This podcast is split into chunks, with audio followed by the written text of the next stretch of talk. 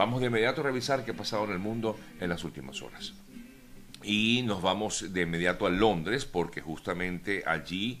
ya hasta esta ciudad, la capital de Gran Bretaña, eh, fue enviado el féretro donde se encuentran los restos de la reina Isabel II. Esto ocurrió en el día de ayer. Desde allí, desde mm, que llegó al aeropuerto o al aeródromo de Northolt, al oeste de Londres, fue trasladado por carretera hasta el Palacio de Buckingham, donde reposa en estos momentos en la sala circular llamada el Ballroom, donde la reina solía ofrecer almuerzos a los eh, jefes de Estado que la visitaban constantemente. Justamente para el día de hoy se espera entonces eh, lo que será eh, parte de esta, este homenaje que le van a realizar a la reina Isabel II en Londres. Recuerden que será el lunes cuando finalmente se realice como tal el funeral de Estado, que es eh, cuando asistan diversos representantes de las diversas monarquías que hay en el mundo e igualmente donde estarán presentes los monarcas. Es una capilla ardiente que incluso va a ser instalada en eh, la abadía de Westminster. Em, a partir del día de hoy va a ser instalada en este palacio de Westminster, en Londres, donde se espera que cientos de personas, miles de personas, acudan a presentar sus respetos a la reina Isabel II a partir del día de hoy. Revisamos otras importantes noticias, eh, importantes informaciones destacadas en las últimas horas.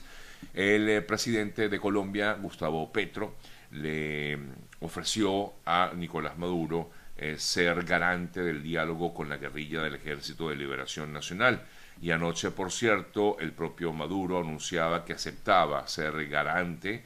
el, del proceso de diálogo entre el gobierno de Colombia y eh, la guerrilla del Ejército de Liberación Nacional. Comentaba Maduro ayer, anoche, que le había llegado una carta del presidente Petro proponiendo justamente esto, que Venezuela aceptara hacerle eh, convertirse en garante de las negociaciones y acuerdos de paz con la guerrilla del ELN, que en estos momentos se está dando estas, en teoría estos diálogos en Cuba. Em, y le comentó, según lo que decía Maduro anoche, le estoy diciendo al presidente Petro y a Colombia que una vez más, como lo hizo el comandante Chávez en su tiempo, Venezuela acepta ser garante de estas negociaciones de paz entre el gobierno y la guerrilla. En otras informaciones, ya que hablamos de Venezuela, ayer eh, conocimos del fallecimiento de un eh, pequeño de 7 años de edad. Es eh, uno de los pacientes del JM de los Ríos. Em, falleció el pequeño Stephanie Muñoz. Lamentablemente, perdón, una niña, perdón, una niña de 7 años que era paciente que esperaba un trasplante, un trasplante renal en este hospital. Entre 2017 y 2022 han fallecido 72 eh, niños en este centro de salud mientras esperan por una mejor calidad de vida y sobre todo la reactivación del programa de procura de órganos que fue suspendido hace algo más de cinco años en Venezuela. Muy, muy, pero muy lamentable este tipo de noticias que uno tenga que comentar y leer la ONG, Organización Nacional de Trasplantes de Venezuela, se pronunció sobre el hecho y exigía la reactivación de estos em, trasplantes para que todos puedan tener una vida o una oportunidad de vida, esa oportunidad de vida que todos nos merecemos y sobre todo estos pequeños que lamentablemente fallecen por este tipo de razones.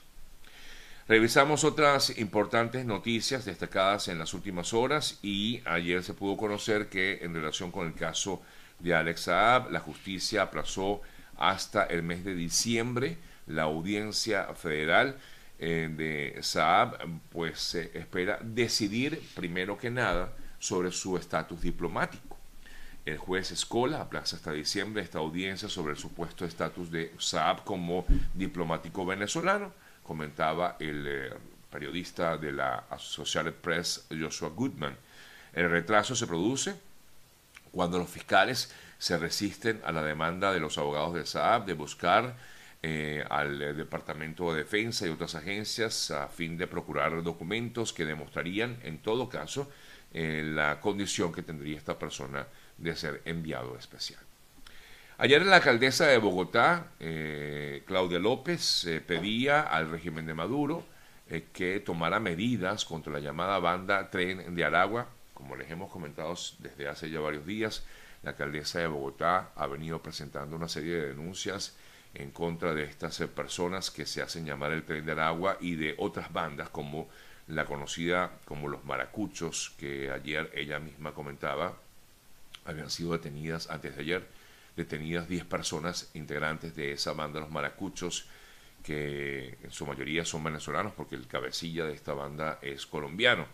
Pero comentaba ayer la alcaldesa de Colombia o exigía al régimen de Maduro que tomara medidas contra esta banda del tren del agua porque ellos estarían operando, dirigiendo todas las acciones que hay en Colombia o que han perpetrado en Colombia desde la cárcel de Tocorón, razón por la cual la alcaldesa emitió una solicitud formal en la Cancillería colombiana eh, dirigida por Álvaro Leiva para que pida a las autoridades eh, judiciales y penitenciarias de Venezuela reforzar medidas efectivas de aislamiento inclusive a estos privados de libertad que se encuentran en la cárcel de Tocorón y que serían, según ella, los cabecillas de este llamado tren de Aragua. Me voy a Argentina. Ayer la Cámara Federal de Apelaciones de La Plata autorizó la salida de este país de 12 de los 19 tripulantes del avión de Entrasur, que se recuerdan que recuerden que estaba está en, el aeropuerto de Ceiza, en, en, Argentina, este avión venezolano-iraní. Luego de más de tres meses retenido en ese país, ayer la Cámara Federal de Apelaciones de La Plata autorizó entonces la salida de 12 de estos 19 tripulantes, eh, entre ellos hay 11 venezolanos, y un ciudadano iraní, mientras que el resto, los otros siete, serían iraníes y se encontrarían, como ya sabemos, pues también retenidos allá en Argentina. Hablando de Argentina, ayer supuestamente salió una supuesta nueva amenaza en contra de Cristina Fernández, luego de dos semanas de lo ocurrido allá en Argentina en contra de Cristina Fernández, pues según informaron fuentes del Ministerio de Seguridad de la Nación, eh, se recibió una llamada intimidante, habría sido en todo caso una mujer, según comentaba entre otros medios Infobae, que decía que quería matar a la presidenta, expresidenta, perdón, eh, Cristina Fernández y actual vicepresidenta. Ante ello, las autoridades eh, dijeron que tenían que reforzar la custodia, seguridad de Cristina Fernández de Kirchner. Mientras tanto, hay otra persona detenida por el caso del presunto atentado que se registró la semana pasada. En este caso mm, se habría detenido a una persona muy ligada a la novia del atacante, eh, de, Brenda Uliarte, la novia de Fernando Sabac Montiel. Al parecer esta persona eh, sería la tercera detenida por, el por, la, por la causa.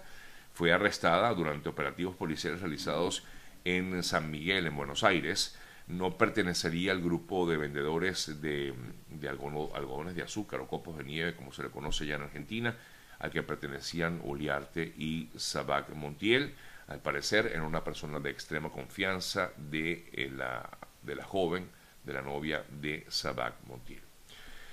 En Ucrania, para cerrar este primer segmento de noticias, les comento, en Ucrania la viceministra de Defensa de ese país, afirmó que en el curso de la contraofensiva contra Rusia en la región de Kharkiv habrían sido retomadas más de 300 localidades que estaban bajo el control ruso, mientras que Rusia ha respondido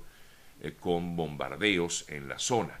Eh, no obstante, para el día de hoy, porque leí información esta mañana relacionada con lo que ocurre en eh, este, esta zona de Ucrania, porque ya consideran los ucranianos que estarían avanzando en su ofensiva, la decisión de Putin de rechazar un acuerdo de paz, al parecer eh, según la información que hoy se, de la cual se habla hoy, el enviado del Kremlin había conseguido, conseguido principales demandas de Moscú como un freno a la ampliación de la OTAN, pero para ese instante el presidente ruso eh, Putin ya estaba decidido a anexar el territorio ucraniano, razón por la cual él no ha querido un acuerdo de paz con, con Ucrania. Eh, Putin, por cierto,